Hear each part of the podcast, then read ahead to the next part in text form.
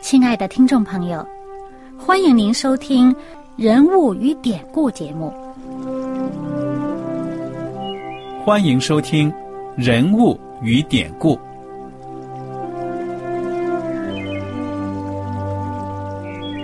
听众朋友们，当你读圣经的时候，不知道有没有过这样的想法？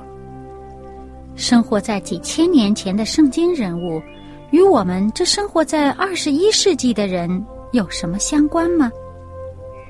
那些古时候缔造了历史的伟人们，只是些令我们感叹而望尘莫及的对象吗？那些败坏了品德的小人和有负圣托的失败者，难道只是为了让我们嗤之以鼻吗？在这个人物与典故的节目里，我和小燕将与大家一起，通过圣经中的人物和他们的事迹，看看我们能从他们的故事中得到哪些启发，以便用正确的态度来对待我们每天所面对的生活和挑战。共同奔走天国的旅程。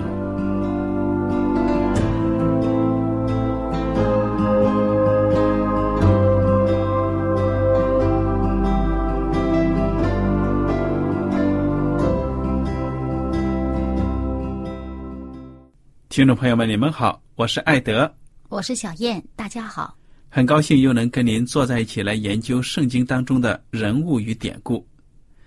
这一讲呢，我们接着来看以斯拉记。上一讲呢，我们就提到了以斯拉，还有其他的以色列百姓呢。当然呢，不是全部的所有的十二个支派，是那些有心要回到耶路撒冷的这些以色列人呢。他们在居鲁士王的这个诏令之下呢，得到了返乡的自由。所以呢，他们都欢欢喜喜的回到耶路撒冷，要建这个圣殿。当然，这个日子是很辛苦的呀，因为阔别了家乡几十年，现在当地呢已经住上了其他的人了。哎，他们建殿的工作呢，不断的受到一些人的骚扰。不过呢，这帮回去的人呢，可以说是非常的团结的。原因呢，就是说他们是自愿的。而且他们是奔着同一个目标回去的，所以呢，大家在一起齐心协力的建圣殿。当这个圣殿的根基建好的时候呢，有些人呢是欢呼的，那些年纪大的曾经见过旧的圣殿的人呢是激动的流泪。哇，这个场面呢，圣经描写的寥寥几句呢，让我们看到了当时各种人的心情。那么。之后有什么样的发展呢？我们请小燕来帮我们分享。嗯，我们上次呢提到呢，在他们圣殿的根基立好了以后啊，这些当地被迁到那儿去的那些呃外族的那些人呢。他们就非常的着急，而且呢，就想尽各种各样的方法阻挠以色列人建重建这个圣殿。嗯啊，而且呢，他们使用各种方法，呃，甚至呢，就是上到这个中央啊，上到这个 这个王那里去，呃，找来这个呃王呢，去颁了诏书，使以色列人停工。嗯，那么真的，他们这个诡计也得逞，这个停工停了很长时间。直到啊，这个波斯王大利乌第二年的时候呢，上帝感动他的先知哈该和撒加利亚，来激励、劝勉、鼓励以色列人重新开始这个建殿的工程。对呀。那么当时他们建殿的时候呢，真是非常的有勇气。当这些反对的人来指责他们，你们凭谁？的这个旨意，你们又开始来建这个殿了呢？因为之前不是有王颁了诏书不准建吗？对吧？嗯哼。好了，这时候呢，这些重建的这些百姓啊，他们就很勇敢的回答这些人。那么这些人听了这话啊，真是圣经上讲呢，上帝的眼目看顾犹大的长老，以致当时这些总督就没有让他们立即停工，而是把这件事情呢上报给当时的王，等这个王的这个旨意到。嗯哼，那中间又有一段时间了。好了，那么这个这些人上报给这个王的这个呃这个折子啊，这个本子上面说什么呢？他就说啊，说当我问他们是谁让他们建的时候呢，哎，他们呢就说我们是天地之上帝的仆人，重建前多年所建造的殿。啊，他讲到我们是上帝的仆人，上帝叫我们殿、建这个殿的，因为我们祖先惹上帝的发怒，以至于呢，我们就是被这个呃巴比伦尼布贾尼撒给给给掳了去，殿也给杀呃拆了。那么在塞鲁士王元年的时候，他就降旨允许我们重建这个殿，而且把那殿里边的这些呃器皿呐、被掳掠去的呢，都发还给我们。嗯啊，而且呢，他还说到呢，说你们要在这个原处建造上帝的殿。哎，他就问说：“哎，王啊，你你去查一查，是不是有这么一回事儿呢？啊，那么你查了以后，你看怎么办？哎，结果这王呢，回来以后给他们降了旨，降旨的内容我们看到了，真是很感人的。因为呢，这个大力乌王他在他的这个宫里面找到了之前塞鲁士王元年所发的这个纸的这个原件，证实确实有这么一回事儿。而且这时候这王呢下了一个令，进一步的让这些当地的这些人要配合以色列人的工作。他讲到什么呢？我们从这个第六节一直到啊、这个第第十二节，我们就看到它里面讲到说，要这些人啊，他说你们当远离他们，不要拦阻上帝殿的工作嗯啊，要任凭那些人去做建这个圣殿，而且呢，还看到呢上面说什么，你们要把这个供银呐、就供上供的这些银子呢，用来给他们做经费，免得耽误工作。嗯哼，接下来呢，还指令这些人说，他们献祭所需用的这些羊啊、牛啊、啊、这些呃麦子啊、油啊，你们要每日供给他们，哎，不得有误。嗯 而且呢，接着还说说这个第十一节讲到呢，说我再降旨，无论谁更改这命令，必从他房屋中拆出一根梁来，把它举起悬在其上，又使他的房屋成为粪堆。哇这是要要杀头的。对呀、然后呢，接着还说呢，第十二节呢还说呢，说若是王和民伸手更改这命令，拆毁这殿呢，他还说要上帝将他们灭绝。嗯哇，连王都不可以更改啊，以后的王不可以更改。接着他就最后这一句，他说：“我大力乌降这旨意，当速速遵行。非常支持上帝的圣功啊。”而且呢，他这个旨意一颁下来，哇，那些人一看傻了，赶紧赶紧要速速的遵行嘛，就急速的去做。然后我们就看到呢，在第十五节就讲到，大力乌王第六年亚达月初三日，这殿修成了。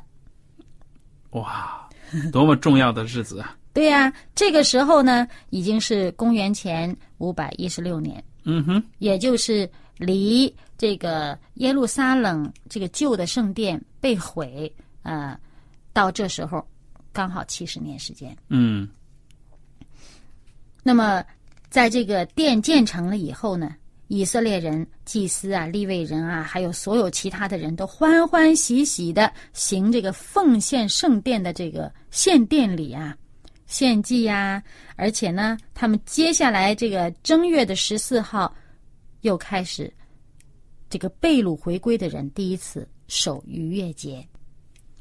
那么到此为止呢，就第一批被掳回归的人，就是所罗巴伯所带领下的这些人的这个建殿的工作就完成了。嗯那么到了第七章开始呢，这个以斯拉就开始讲述他自己和第二批的人回耶路撒冷这个经历他们的。经历，对呀、对了，那么这个以斯拉呢，他就讲到他是谁呢？他是亚伦的后裔，他也是祭司。那么这个当时这个王啊，很看重以斯拉。我们看这个第六节讲到，这以斯拉从巴比伦上来，他是敏捷的文士，通达耶和华以色列上帝所赐摩西的律法书。王允准他一切所求的，是因耶和华上帝的手帮助他。那么就在这个这时候的王已经不是大利乌了呀，嗯哼，是亚达薛西王。嗯哼，也就是说，中间隔了一个谁呢？隔了一个就是我们之前讲的这个以斯帖的丈夫，那个呃亚哈随鲁王。嗯亚达薛西王是亚哈随鲁的儿子。那么在了这个两次被掳回归的人之间，隔了五十几年的时间。那么到亚达薛西王的第七年的时候呢，圣经在第七章第七节说：亚达薛西第七年，以色列人祭司、利未人、歌唱的、守门的尼提宁有上耶路撒冷的。嗯，王第七年五月，以斯拉到了耶路撒冷。正月初一日，他从巴比伦启程，因他上帝施恩的手帮助他。五月初一日就到了耶路撒冷。他很快四个月的时间就到了耶路撒冷。哇，这一路跋涉，真的可以想象，当时没有现在的交通工具啊，真的不容易啊。不是他一个人去哦，对呀、好多好多人跟他一起去哦。哎这，是那么荒凉的大帝国什么的，你一个人也很危险的，又是野兽，又是强盗的。哎，而且呢，他这次他自己不是他自己一个人去，他带领这些人一起上去的时候呢，我们看他带了什么去。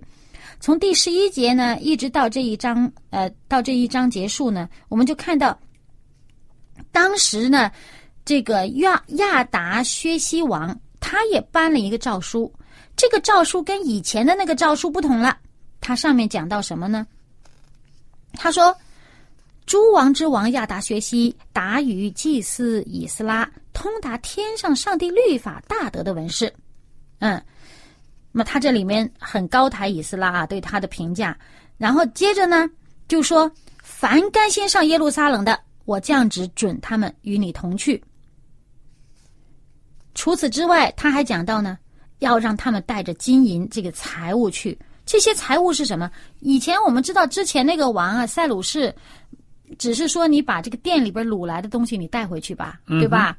然后呢，在这个王所下达旨谕里面呢，其中包括有王和他的谋士所献给，这上面讲，又带上金银，就是王和谋士甘心献给驻耶路撒冷以色列上帝的。嗯有王和谋士，就国家大臣和王所捐献的这个钱，叫他带回去。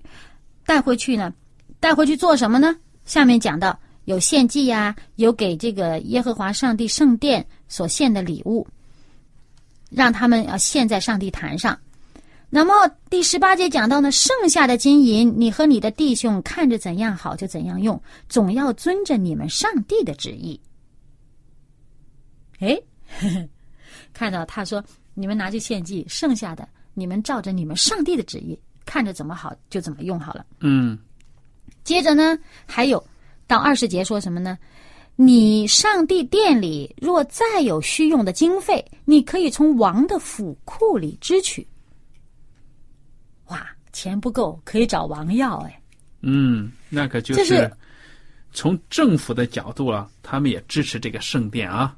对呀、而且呢，他还指示当地的这些官员说什么呢？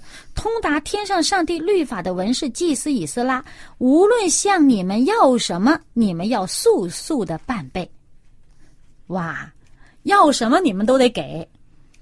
然后接下来呢，还看到第这个二十四到二十八节里面讲到呢，说这些在上帝殿里面当差的人，不可以找他们。让他们进贡啊，呃，交苛捐杂税不准，哇，免税啊。对呀、而且呢，再看接下来呢，就说啊，以斯拉呀，要照着你上帝赐你的智慧，将所有明白你上帝律法的人立为誓师、审判官，治理河西的百姓，使他们教训一切不明白上帝律法的人。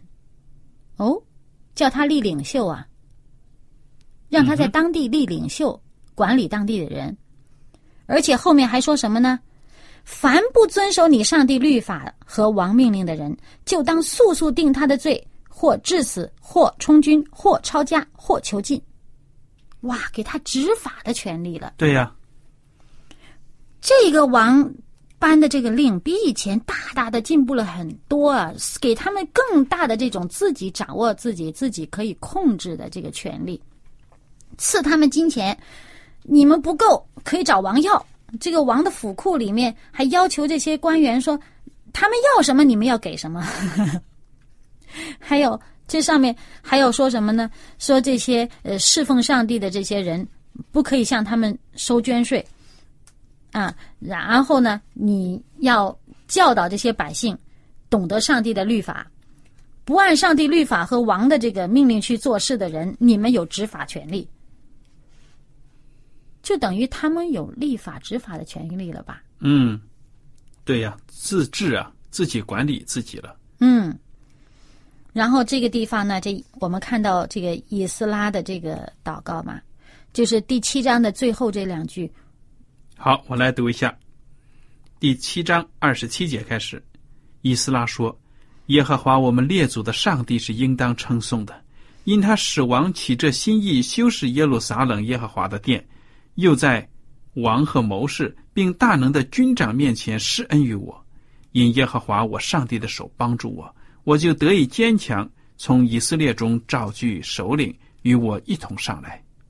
嗯，他这一切的作为呢，是出于上帝的恩典。对呀，上帝看顾他的百姓。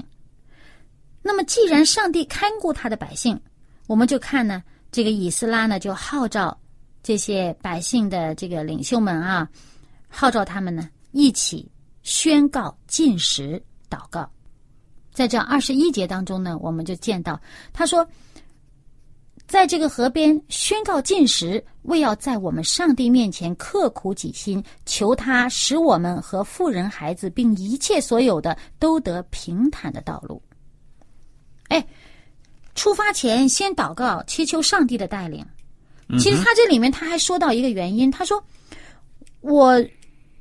如果求王派这个兵马来帮助我们，呃，抵挡这路上的这些敌人的攻击啊，这个我以为这是羞耻的，我不会求王来做这个事。为什么呢？因为我曾对王说，我们上帝施恩的手必帮助一切寻求他的，但他的能力和愤怒必攻击一切离弃他的。嗯哼，所以他很明白上。这一切在上帝的掌管之中，上帝眷顾寻求顺从他的人，那么我们就要依靠上帝，所以他就没有叫王派兵护送他们去。那么二十三节呢，就讲到，所以我们尽是祈求我们的上帝，他就应允了我们。讲到上帝垂听他们的祷告，保护他们一切都平安，那么这些人。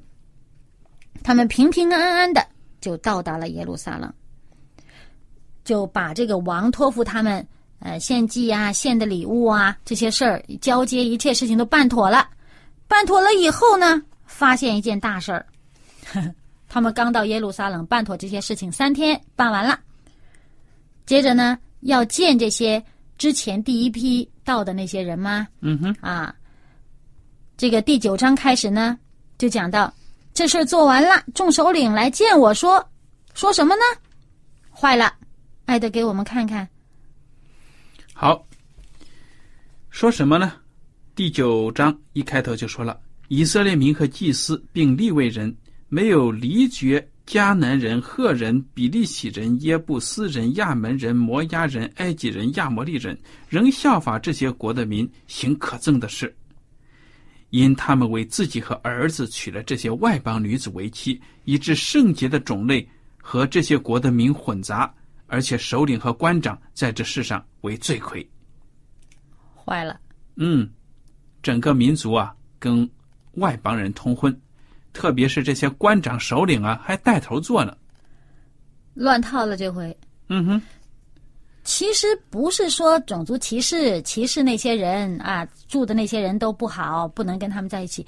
不是说那些人，这些人种有什么问题，主要是这个圣经上强调一点，说什么，乃效法这些国的民行可憎的事，因为他们做的事情是恶事。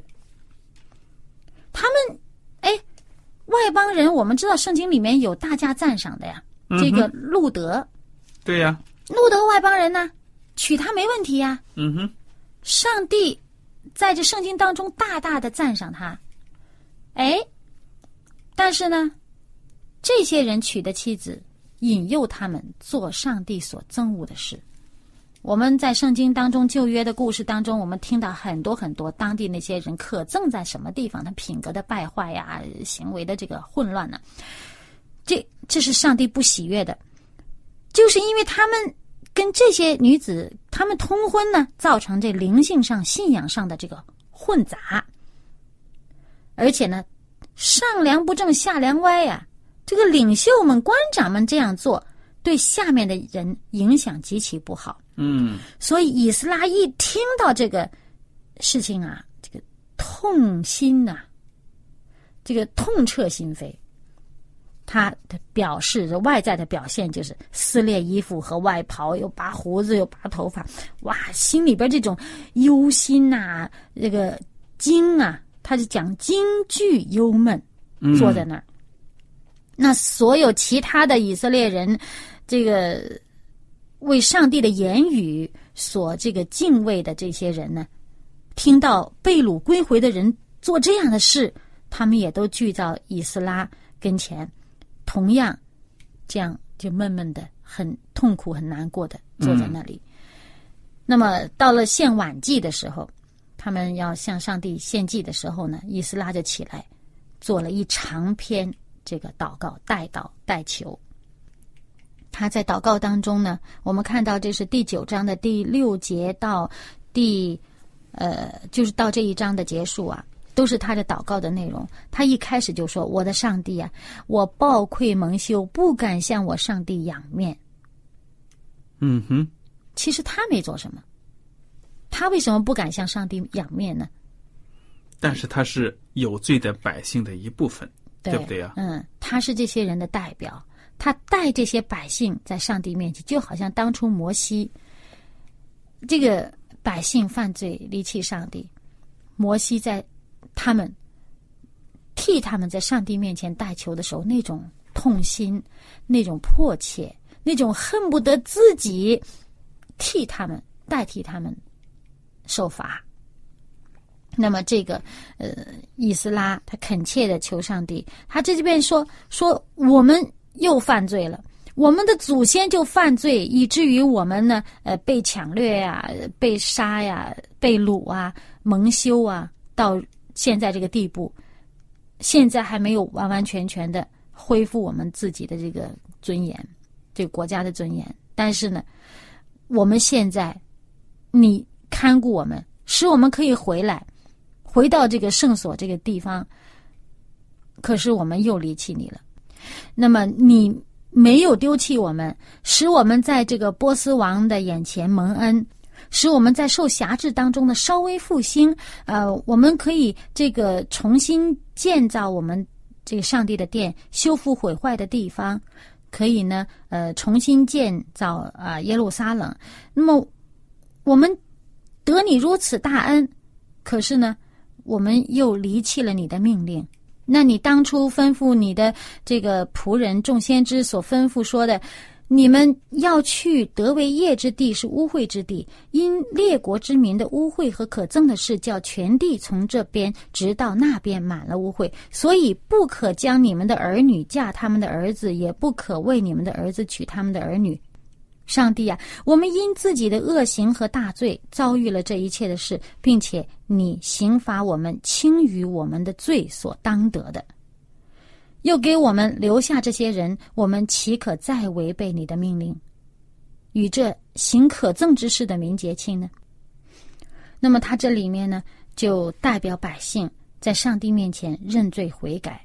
那么我们看第十节的一开头呢，就讲到以斯拉祷告认罪、哭泣、匍匐在上帝殿前的时候呢，有以色列中的男女孩童聚集在以斯拉那里，成了大会，众民无不痛哭。